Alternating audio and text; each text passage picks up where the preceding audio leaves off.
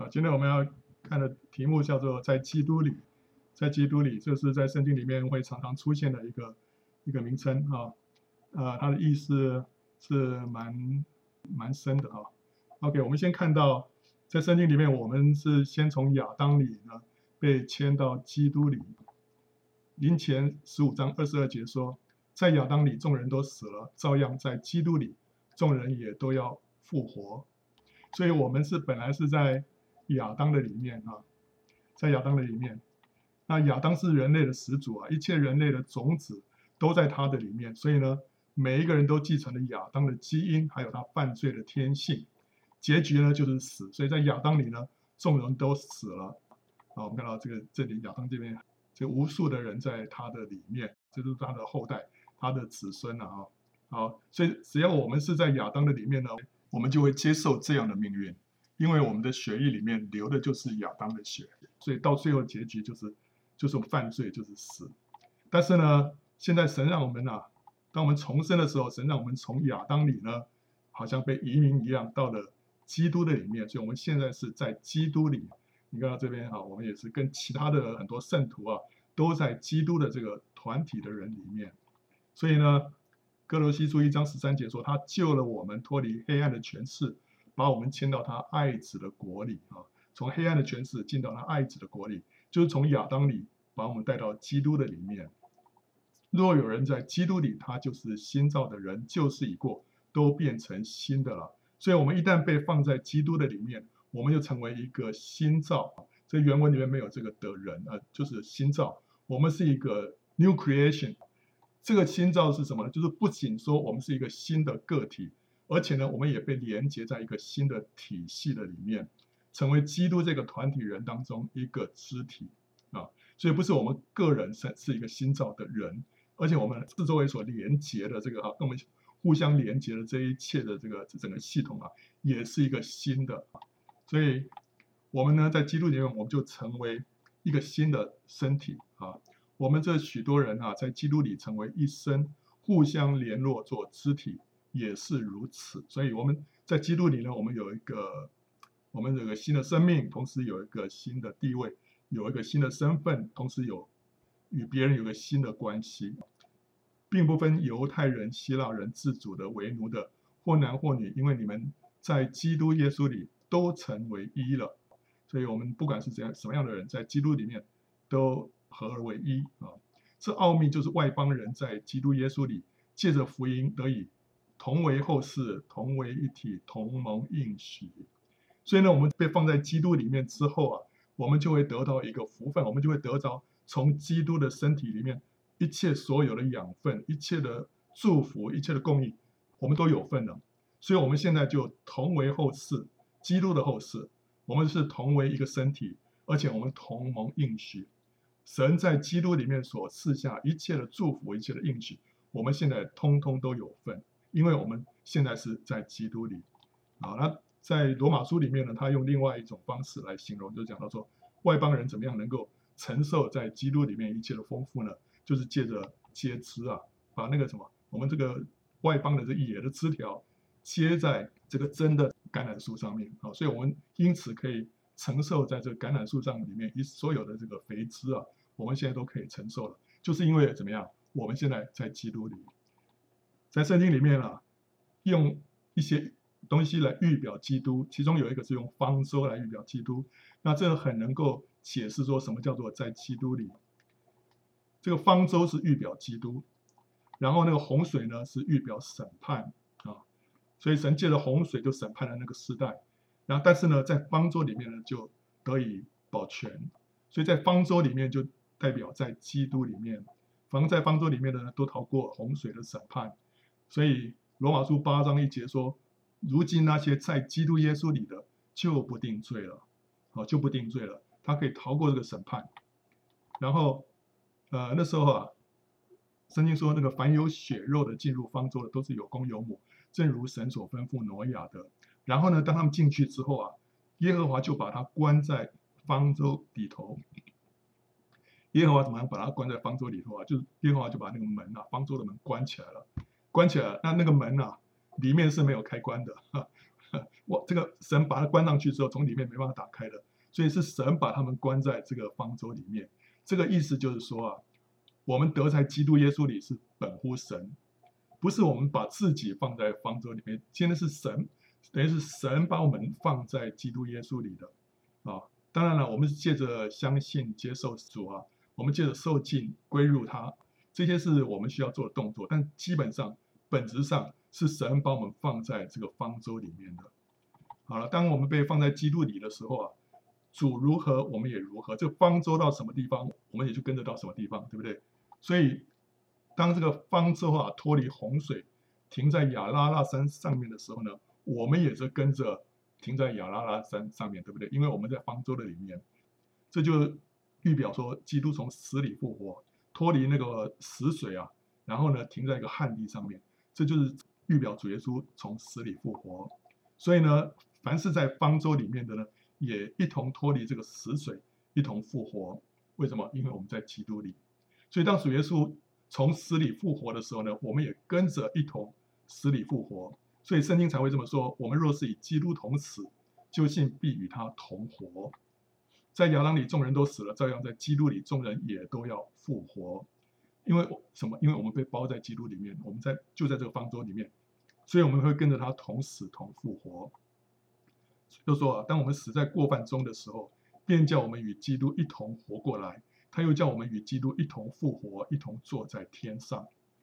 所以就是因为我们现在在基督里面，所以我们才能够与主一同复活，然后与主一同坐在天上好，这都是我们地位上我们所有的特权。那另外，圣经里面用美地来预表基督。这也是让我们明白说什么叫做在基督里。圣经里面说，因为神本性一切的丰盛啊，都有形有体的居住在基督的里面，所以神一切的丰盛，他所有的啊美德，他所有的荣耀、智慧，一切都是居住在基督的里面。所以我们在基督的里面，我们就可以得着神本性一切的丰盛。所以就是在哪里，在基督的里面。因为父喜欢叫一切的丰盛在他里面居住，所积蓄的一切智慧、知识都在他里面藏着。所以，我们想要智慧吗？我们想要知识吗？我们不需要去尝那个分别三个树上面的果子，我们只要来得着基督，我们就可以得着智慧，我们就可以得得着知识。这个是真的智慧，这是真的知识，都在基督的里面。你们在那里面也得了丰盛，他是各样。执政掌权者的元首啊，所以呢，为了要来显示基督里面各样的丰盛，旧约呢就用迦南美地来预表基督啊。在摩西五经里面呢，有许多东西是预表基督的。亚当是预表基督，对不对？他是第一个人，然后基督是幕后的亚当。生命树的果子是预表基督，吃了都永远不死啊。做皮衣的那个羊羔啊，就是给亚当穿的那个皮衣，那个羊羔啊，被杀的那个也是预表基督。方舟是预表基督，以撒也是预表基督，然后约瑟也是。逾越节的羊羔、玛拿、磐石，就是裂裂开的磐石，都是预表基督。还有大祭司、陈设饼、至圣所的幔子是基督的身体，然后祭物各样的器物，还有铜蛇，都是预表基督。那所有的预表里面呢，这个最大的哈一个预表，就是说，我说所谓最大，就是说它的尺寸最大的就是迦南美地。迦南美地是来预表基督，它的物产呢就预表基督里面一切的丰盛。所以我们要知道说基督里面有什么样的丰盛呢？我们就来看迦南美地。迦南美地里面有什么东西呢？在生命记里面啊。他说：“因为耶和华你神领你进入美地啊，那地有河有泉有源，从山谷中流出水来。那地有小麦、大麦、葡萄树、无花果树、石榴树、橄榄树和蜜。你在那地不缺食物，一无所缺。那地的石头是铁，山内可以挖铜。”这个《生命记》第八章哈七到八节，这里头就讲到说，在美地里面一切的丰富。有河有泉有源，然后呢，有大麦小麦各样的这种物产，还有铁有铜，啊，我就说 OK 好了，这些表示说它很丰富，就这样子嘛。其实我们就看看它属灵的含义，你就发现哇，它其实很具体的讲到基督里面各方面的丰富，而且呢，讲到我们在属灵的这个道路上，我们所要经历过的一切的属灵的经历。你看，首先看到他那地有什么？有河，有泉，有源，这是在第七节里面所讲的。河是讲什么？河是那个 brooks，特别是讲到说是冬季，就是雨季的时候涌流的那个溪河。这个在迦南地里面，他们有很多河啊，是那种叫做旱河，就是说。它那个是随着季节而决定了水量的。当干季的时候，甚至于它整条河床都是干的；等到雨季的时候，那个整个河床都是满的。所以那圣经里面有说啊，当被掳的人归回，好像南地的河水复流，就是南地的河水本来在干季里面都是干干的，但是呢，一到雨季的时候，它会满掉，都是水啊。所以他说，巴望那些被掳归回的人，好像回来啊，就像是南地的河水啊复流一样，里面都是充满了水啊，就是。回来那条路上啊，充满了回归的人，好，所以这个河呢是讲到在冬季会涌流的那些溪河，然后呢，另外有泉，泉 fountains，这是从地里面涌出地面的活水，流到地面上来，这叫泉。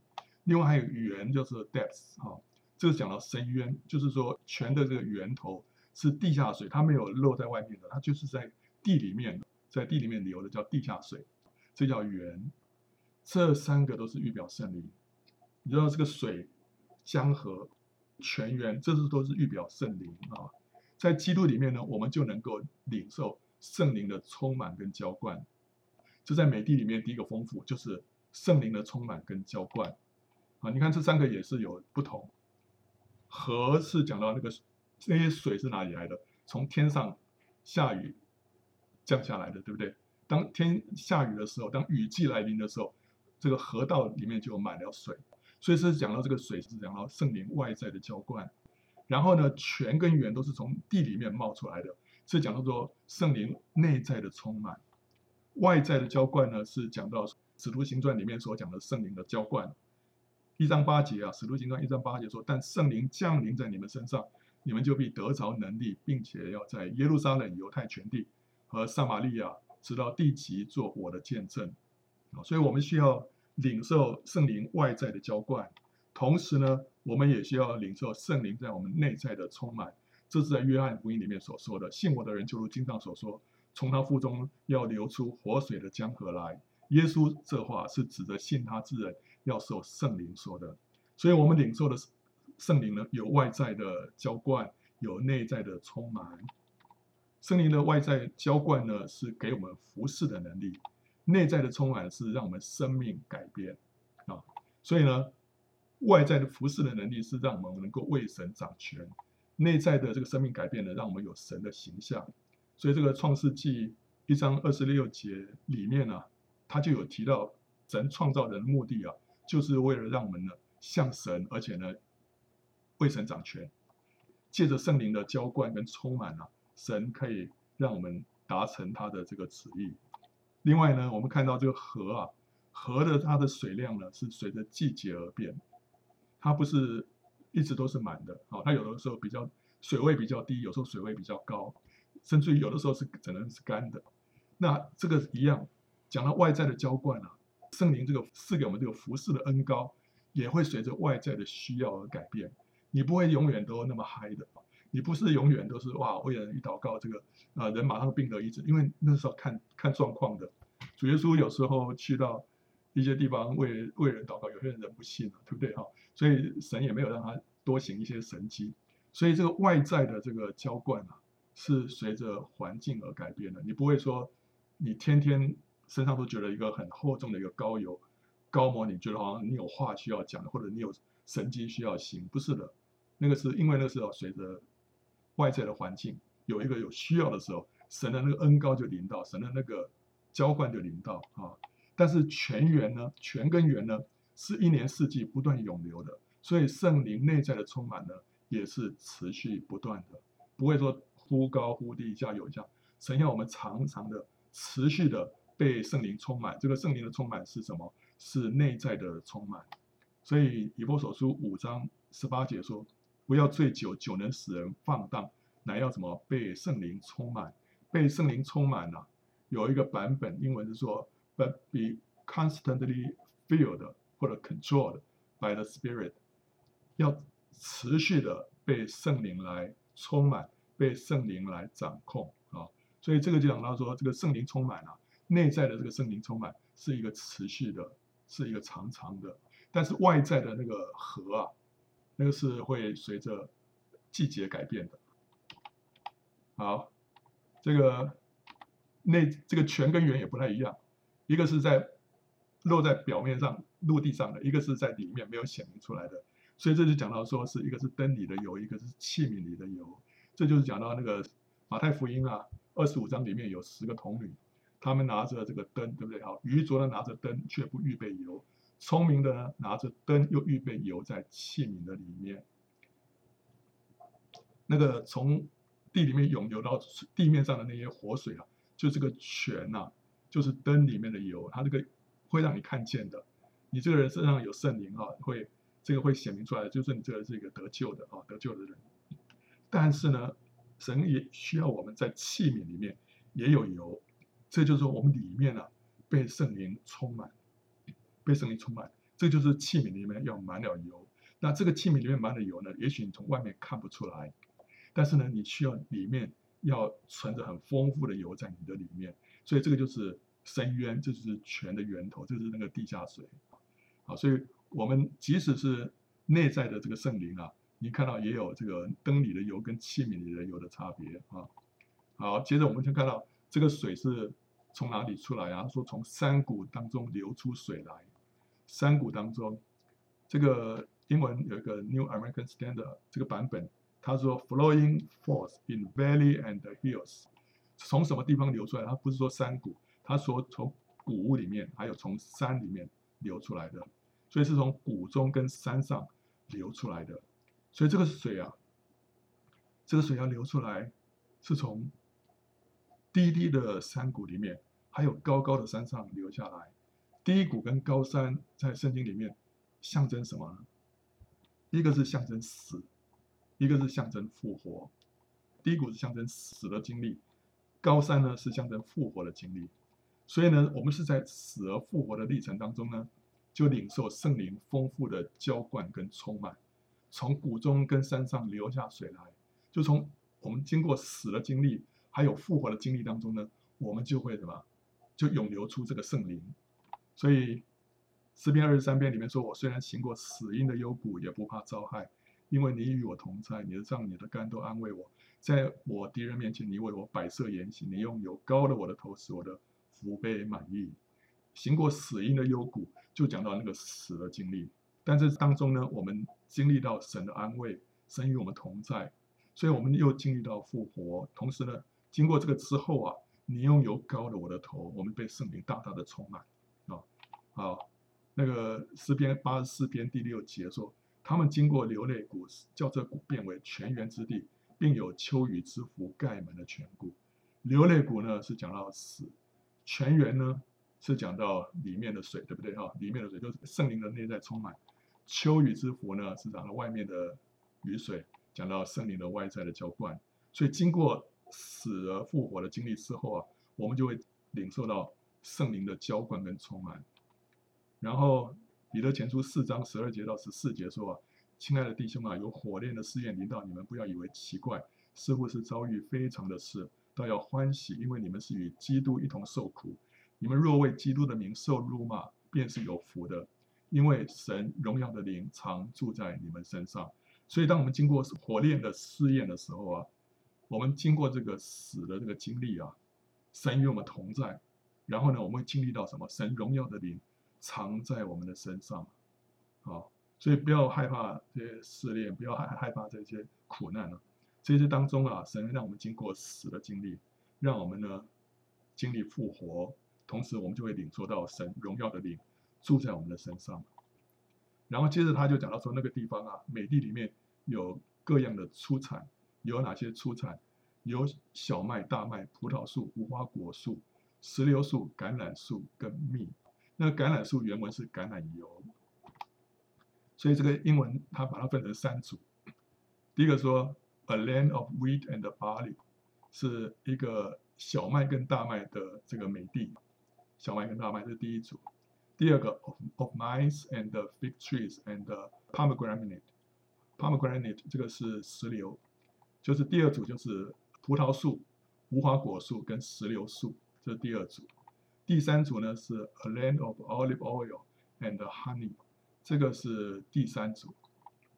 啊，这都是这两个都是一体的啊，这个油跟蜜啊，好，然后呢，第四组就是这个这个矿产。你在那地不缺食物，一无所缺。那地的石头是铁，山内可以挖铜。OK，所以第四组是铁跟铜。啊，你说哇，这个物产丰富了。OK，我知道了，就这样子。不是，你要知道说这每一样物产它背后属灵的含义哈，你才知道说怎么样能够让我们去经历它。啊，首先看这个小麦跟大麦，小麦是预表主的死，为什么呢？主耶稣说：“我实实在在告诉你们，一粒麦子不落在地里死了，人就是一粒；若是死了，就结出许多子粒来。”所以在圣经里面，我们如果要看一些东西的预表，我们知道，我们一看到小麦，我们就知道这就是预表主的死啊。因为一粒麦子落在地里死了，这一粒麦子，这个麦子讲的就是小麦啊。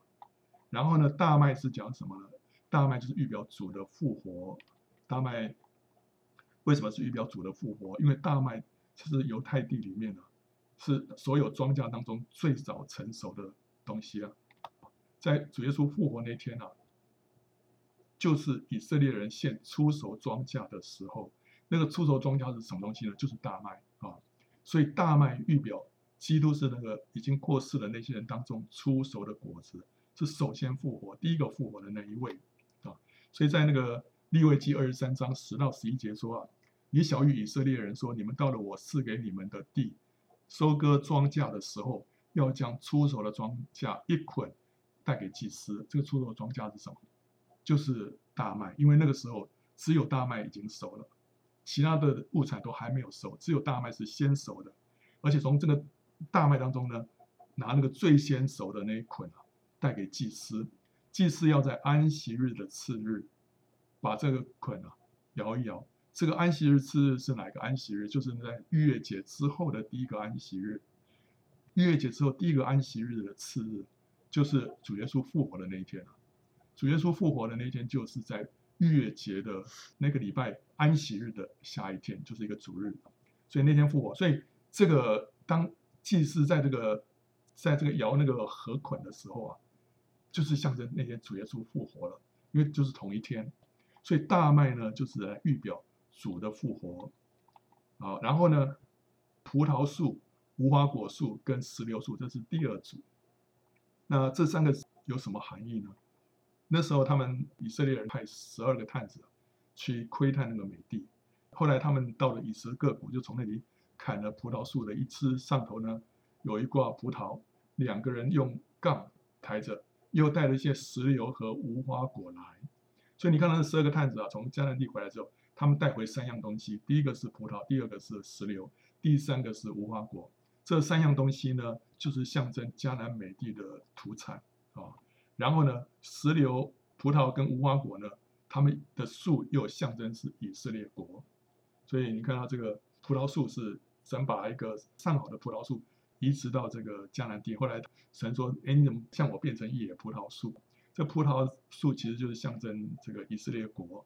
那这个无花果树也是一样，所以你说无花果树发嫩长叶的时候，你就知道夏天近了。那无花果树呢，也是象征以色列国。啊，主耶稣到那个无花果树去找那个果子，对不对？找不到，就咒诅那无花果树。所以那无花果树是象征以色列国。石榴呢，也是那边的特产，所以这个是树呢，也是象征以色列国。好，所以呢，在属灵的含义上面，这三样树都是预表象征以色列国。那在今天新约时代呢，就是象征什么？就是象征教会啊。好，所以当主耶稣他为我们死、为我们复活之后，就诞生了什么？就诞生了教会。所以基督死而复活之后，就生出教会。所以小麦、大麦之后，你就看到葡萄树、无花果树跟石榴树。好，那这个教会里面，这个葡萄树啊，葡萄的这个原文啊。是从哪个字来的？是从弯折啊，从弯折这个字来的。石榴树呢，它的原文是从什么来的？是从高举来的。所以葡萄树呢，它的意义呢是讲到死；石榴树它的属灵的含义呢是讲到复活。你看，主耶稣他要经过死而复活，教会呢今天也要经过死而复活。葡萄树就是讲到死的这一方面，石榴树讲到复活的这一方面。葡萄树为什么讲到死的这一方面？除了从它的四根来看之外，你看到葡萄它需要经过什么？它要被采，对不对？所以当他们把这个葡萄啊放在这个酒榨里面的时候啊，你看那些人就在那边采采，对不对啊？把那个葡萄采烂。采烂之后，它就从右边那边一个小洞啊，那个流出那个葡萄汁来。这葡萄汁就拿来做什么？酿酒。所以这个葡萄啊被采之后，就可以酿出酒来啊、那这个酒，当我们用来献祭的时候，这个叫什么？奠祭啊。奠祭是在整个献祭的过程当中的最后一道手续。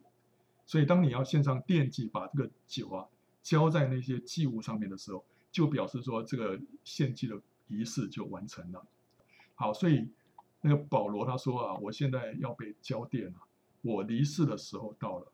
他好像是把自己啊的生命当做那个葡萄酒啊，浇奠在一切前面的那个他奉献的祭物上面。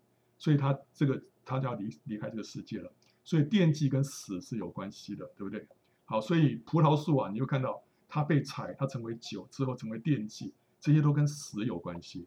然后石榴树呢？石榴树它是讲到复活。你看到石榴树，它在复活的当中，它会产生什么？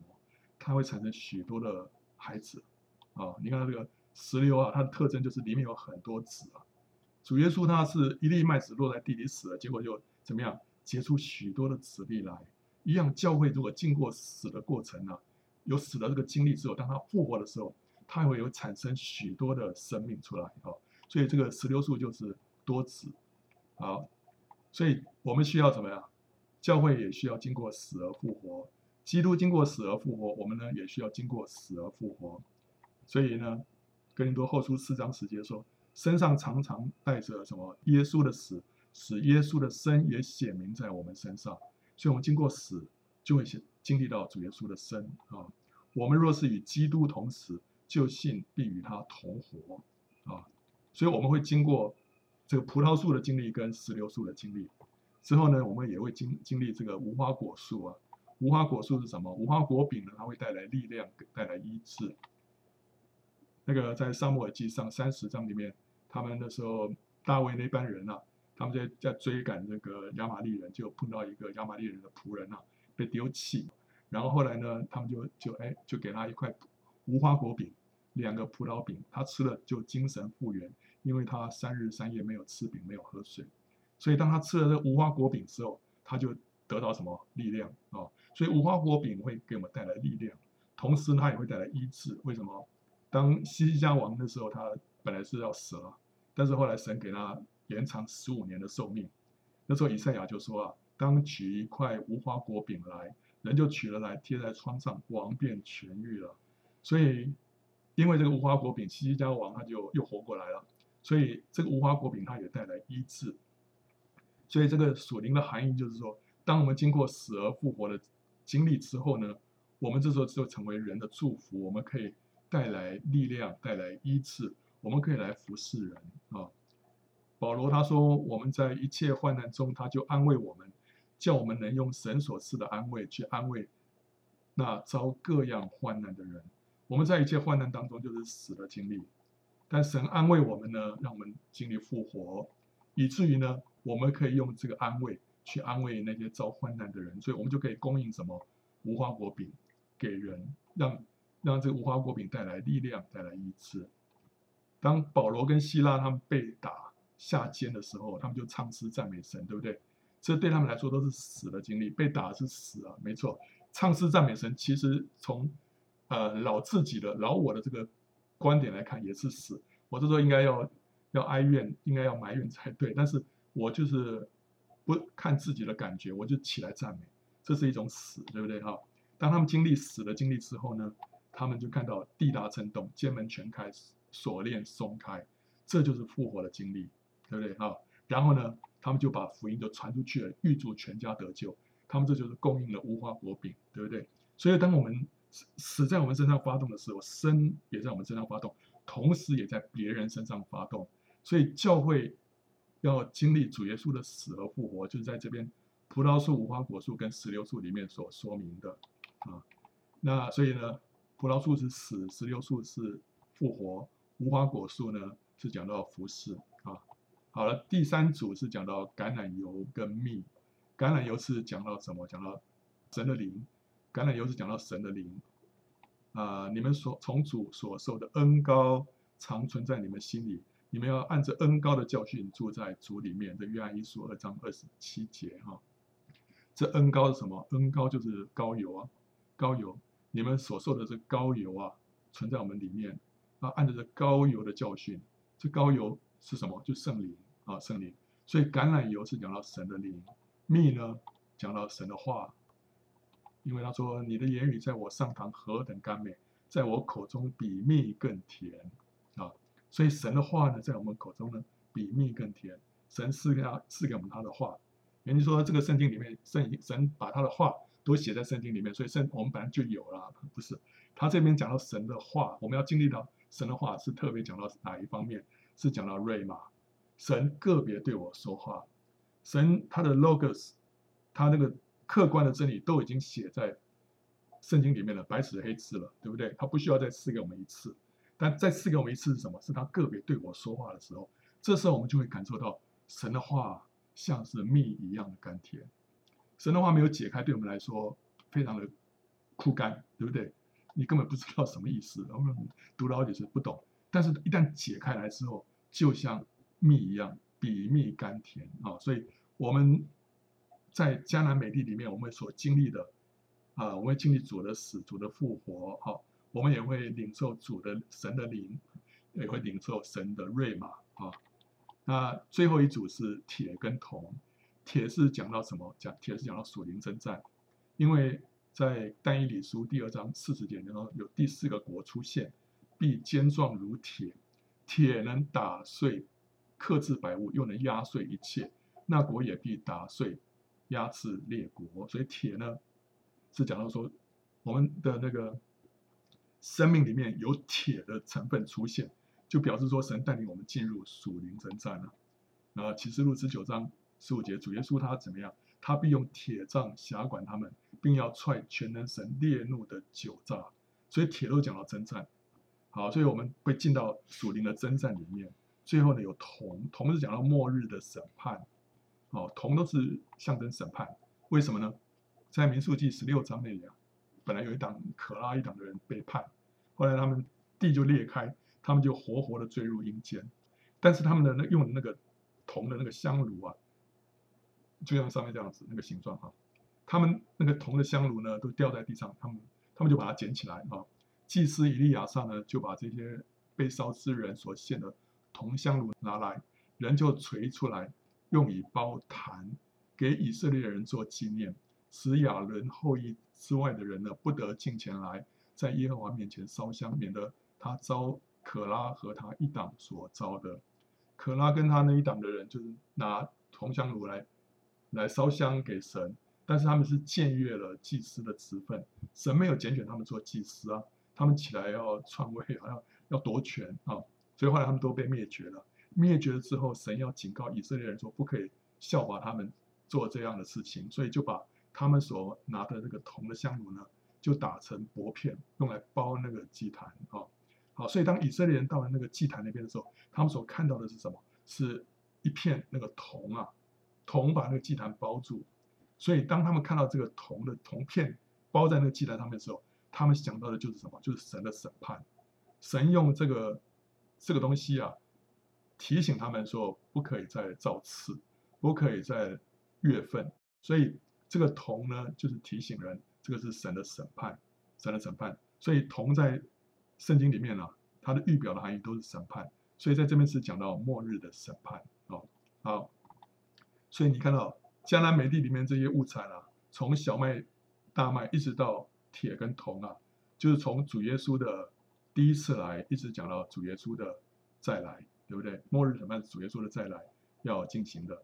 那小麦大麦主的死跟复活是主耶稣的第一次来，所以他等于是把这整个啊救恩的历史啊，让我们能够经历啊。那这个你可以跟尼希米记第三章里面耶路撒冷的那些城门十个城门啊做一个对应嘛，所以你就知道说哦哦，原来他这个圣经里面都用不同的角度来讲同样的一件事情。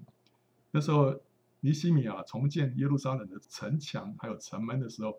他把那些城门的按的顺序啊，第一个是阳门，第二个鱼门，第三个是古门，然后呢是另外一个古门啊，这是山谷的谷，然后接着是粪场门，然后泉门、水门、马门、东门，最后一个是哈米佛甲门啊。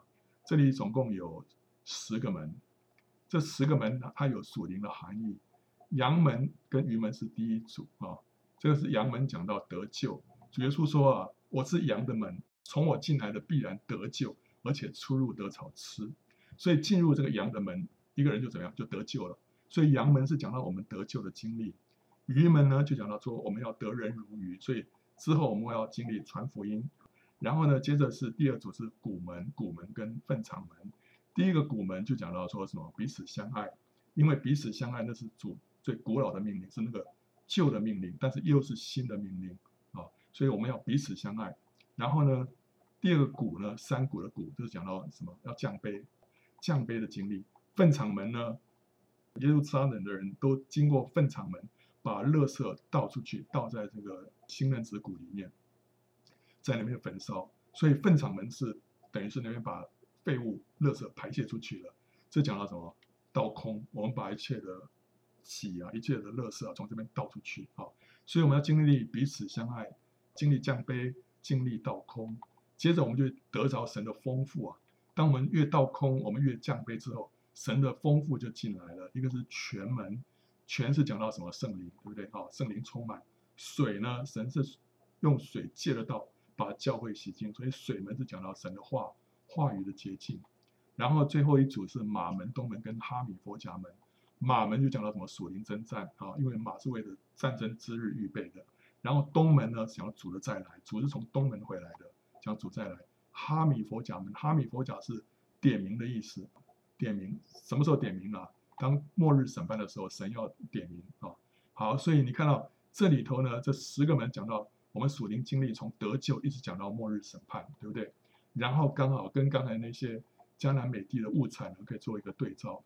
第一组啊，小麦大麦这种主的死跟主的复活，这是福音书里面所讲的。就刚好讲到说是我们从得救到传福音的这个经历，羊门跟鱼门啊。接着呢，到了使徒的书信里面讲到建造教会，教会里面要经过死跟复活，然后服侍。然后呢，在门呃这城门里面讲到要彼此相爱，要降杯，要倒空，这都是在教会生活里面我们所要经历的。接着呢，我们看到神的丰富啊，神的灵跟神的话，那这边呢是圣灵充满跟话语洁净。最后呢，讲到属灵征战跟末日审判，然后那三个门呢，属灵征战、主再来跟末日审判。所以你看到说，哎，这两组呢是从不同的角度，但是都讲到类似的经历，对不对？所以表示说，这个真的就是神的心意在我们的身上啊，这不是说你这嗯，你这想象力很丰富哦，不是。你看到从不同的角度来看，都是做同样的啊，跟我们看到同样的结果。所以这就是说，神在让我们在。迦南美地里面所要得着的，基督里面那些啊具体的丰富啊，都在基督的里面。好，神让我们在基督里面得着那一切的丰富，同时神也是在基督的里面呢，向我们施恩。在基督的里面呢，我们怎样？我们就承受基督一切的美善跟祝福。所以以弗所书一章三节说：“愿颂赞归于我们主耶稣基督的父神。”他呢，在基督里曾赐给我们天上各样属灵的福气。神今天赐福给我们，不在基督以外，都在基督的里面赐福。基督是他赐福的那个范围啊，所以我们要领受这个祝福，我们一定要在基督的里面。就像你要领受那个葡萄树的那个枝子，你一定要住在那个葡萄树上，不然的话你领受不到。所以我们要在基督里面的神就就赐福给我们，就祝福我们。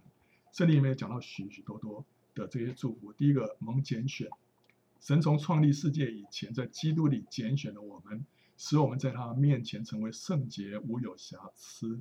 这是已经超越时间的了。在我们那时候还没有出生，还没有什么都没有的时候呢，神就已经拣选了我们。怎么拣选呢？是在基督的里面拣选啊。所以啊，这个这个在很难想象。但是你这这就可以看到说，神对我们一切的施恩的动作，一切这个行为呢，都是在基督的里面。从创世以前，他拣选我们就是在基督的里面拣选。然后呢，我们蒙召，我们成圣，都是在基督里。呃，哥林多前书一章二节说，要写信给在哥林多神的教会是什么样呢？就是在基督耶稣里面成圣、蒙召做圣徒的。所以，我们是在基督耶稣里面成圣，然后呢，蒙召啊，然后我们被神饶恕，也是在基督耶稣里啊，并要以恩慈相待，存怜悯的心，彼此饶恕，正如神在基督里饶恕了你们一样啊。所以，我们在基督的里面蒙饶恕，然后不定罪。如今那些在基督耶稣里的就不定罪了，就像我们在那个方舟里面，我们就逃过了那个神的定罪跟审判，对不对啊？然后呢，与神和好，神在基督里呢，叫世人与自己和好，不将他们的过犯归到他们身上。所以，我们今天是因为在基督里面，神就让我们跟他和好了，除去蒙蔽啊。那时候以色列人的心地刚硬啊，直到今日诵读旧约的时候，这帕子还没有揭去啊。这个帕子呢，在基督里已经废去了，所以我们一旦被放在基督里，我们里面的蒙蔽啊就被除去啊，在基督里面，这个帕子已经被废去了。然后呢，神在基督里为我们行割礼，制止我们的肉体。他说：“你们在他里面也受了不是人手所行的割礼，乃是基督是你们脱去肉体情欲的割礼。”啊，然后呢，我们从肉体得释放，因为是生命圣灵的律，在基督耶稣里释放了我。使我脱离罪和死的律了，啊，OK，所以我们要脱离罪和死的律啊，是在基督耶稣的里面。接着被神制作，我们原是他的工作，在基督耶稣里造成的啊，所以神在基督的耶稣里面呢，制作我们这个人，变化我们这个人。所以基督耶稣啊，好像是一个一个他的工厂一样，我们是在里面被他来制作，然后被神兼顾跟高抹。那在基督里兼顾我们和你们，并且高我们的就是神，所以我们要在基督的里面，我们就会领受神的坚固，领受神的高摩，获得供应啊！我的神必照他荣耀的丰富，在基督耶稣里，使你们一切所需用的都充足。所以只要在基督里面，我们就可以经历到说，耶和华是我的牧者，我必不致缺乏。哦，他会供应我们一切所需用的都充足。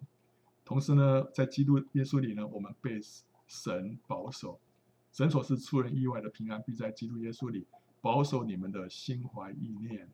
同时呢，我们在主里可以夸胜啊，感谢神常率领我们在基督里面夸胜。我们今天为什么可以夸胜？因为我们站在得胜的那一边，所以因为我们在得胜的这边，所以我们可以向输的那边夸胜，输的那边就是仇敌啊。所以我们在基督里夸胜啊，得着或者成为基业啊。我们也在他里面得了基业，或者成了基业。这个基业就是新耶路撒冷。我们在主的里面呢，我们可以得着这新耶路撒冷，成为我们的基业。我们同时，我们自己就是新耶路撒冷啊，所以我们也成了那个基业。神在制作我们，让我们成为那座圣城啊。所以诗篇十六篇第二节说：“我的心啊，你曾对耶和华说，你是我的主，我的好处不在你以外啊。”我们的好处不在基督以外，都在基督的里面。我们在基督里面，我们成为一个新造；我们在基督的里面呢，我们成为一体。在基督的里面呢，我们免去了神的审判。在基督里面，我们领受一切的丰富。同时呢，神在基督里面呢，祝福我们啊，从拣选一直到我们得基业啊。那我们刚刚提到说，这个我们在基督里面呢，我们就可以。从这个肉体得到释放，我们就可以脱离罪和死的律，啊，呃，因为是生命圣灵的律在基督耶稣里释放了我，使我脱离罪和死的律。你说我们现在只要在基督里面，我们就可以脱离这个犯罪的这个律。但是呢，你说，哎呀，可是我还是会发脾气啊，我还是这个心里还是会有一些不好的念头啊，还还是会嫉妒啦，还是会什么？那没有啊，为什么呢？好。那个我们曾经这样形容哈，这个罪和死的律就好像是地心引力，我们怎么样在这个世界上，我们就是在地心引力的这个范围之内，我们没办法去抵抗它，对不对哈？好，就是把手举高，但久了手还是会酸的。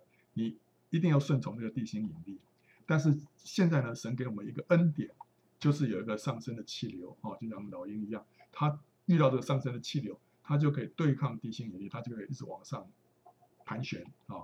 好，那这个上升的气流的一个这个地方啊，这里有上升气流，这个地方就是在基督里。我们只要在这个基督里，我们就可以得着这个上升的气流，能够对抗这地心引力。这地心引力就是最合死的律，上升的气流呢，就是生命圣灵的律。好，那现在的问题是，我们怎么样才可以主观的经历说在基督里面的祝福？我们怎么样能够才能够找到这个上升的气流？啊，然后我要在基督里，我不是已经在基督里吗？不是，你还要去主观的经历它。啊，在基督里是一个客观的真理，但是我们需要主观的经历。怎么样能够主观的经历到在基督里的这个真实呢？啊，秘诀就是什么？要住在主里面。啊，圣经里面用另外一个词。住在主里面，讲到说主观的来经历在基督里的这个真理啊。主耶稣说：“你们要藏在我里面，我也藏在你们里面。”这个藏在啊，希腊文是是 meno 啊，这个是说就是英文说 stay 或者说是 abide 啊，就是说留在那个地方，或者是住在那个地方。好，他说：“你要住在我的里面，或者你们要留在我的里面，这样子呢，我也藏在你们里面。”枝子若不藏在葡萄树上，自己就不能结果子。你们若不藏在我里面，我也是这样啊。好，所以神已经把我们放在基督里了。但是呢，我们还有一个任务，我们自己需要留在他的里面，我们需要住在他的里面，像枝子连在葡萄树上一样。老约翰说啊，小子们啊，你们要住在主里面，这样他若显现，我们就可以坦然无惧。当他来的时候，在他面前也不至于惭愧。所以呢，我们需要有一个主观的住在它里面的这样的一个动作，或者说是这样的一个行为或这样的一个反应，让我们能够经历到在基督里的一切的福分。所以呢，在基督里是讲到我们客观的地位，住在主里呢是讲到我们主观的经历啊。所以要领受在这个基督里面的各样的祝福呢，我们就要怎么样？要住在主里面。就像枝子连于葡萄树，让生命的汁浆不断地流入枝子的里面。住在主里面是什么意思？就是跟主有密切的相交，而且呢，要信靠顺服他。我们要常常认罪悔改，就消除我们沟通的障碍，对不对？你要你枝子要连在葡萄树上，那个枝浆不要流不过来，就是你要认罪悔改，让那个沟通的障碍能够消除，那个枝浆啊，生命才会进来啊。然后呢，要常常读神的话。明白主的心意，常常敬拜赞美，等候祷告，思念神，我们就会经历到神的同在。常常遵行神的话，主会像这样的人显现。同时呢，我们全心全意的爱神，这就是住在主里面啊。所以呢，当我们像枝子连在葡萄树上的时候呢，我们就会经历到我们的蒙蔽就被除去了，我们的肉体就被治死了，我们就从肉体的这个瑕疵当中得到释放。同时呢，当我们连在葡萄树上的时候呢，我们就被神来制作改变，同时被神来坚固，被神来高抹，被神来供应，被神保守，而且呢，我们得以向仇敌夸胜，而且最后我们可以得着，并且成为那个基业啊。所以这个就是在基督里啊，在基督里，所以神把这样的一个恩典赐给我们，已经把我们放在基督里面了，我们自己成为一个新造，同时我们跟旁边的肢体，我们也联络在一起。成为一个团体的人啊，好，然后呢，我们就可以在这个身体里面啊，我们现在所留在我们身上的血液啊，已经不是那个亚当的血液了，乃是基督的宝血在我们身上涌流，让我们能够结出果子来啊。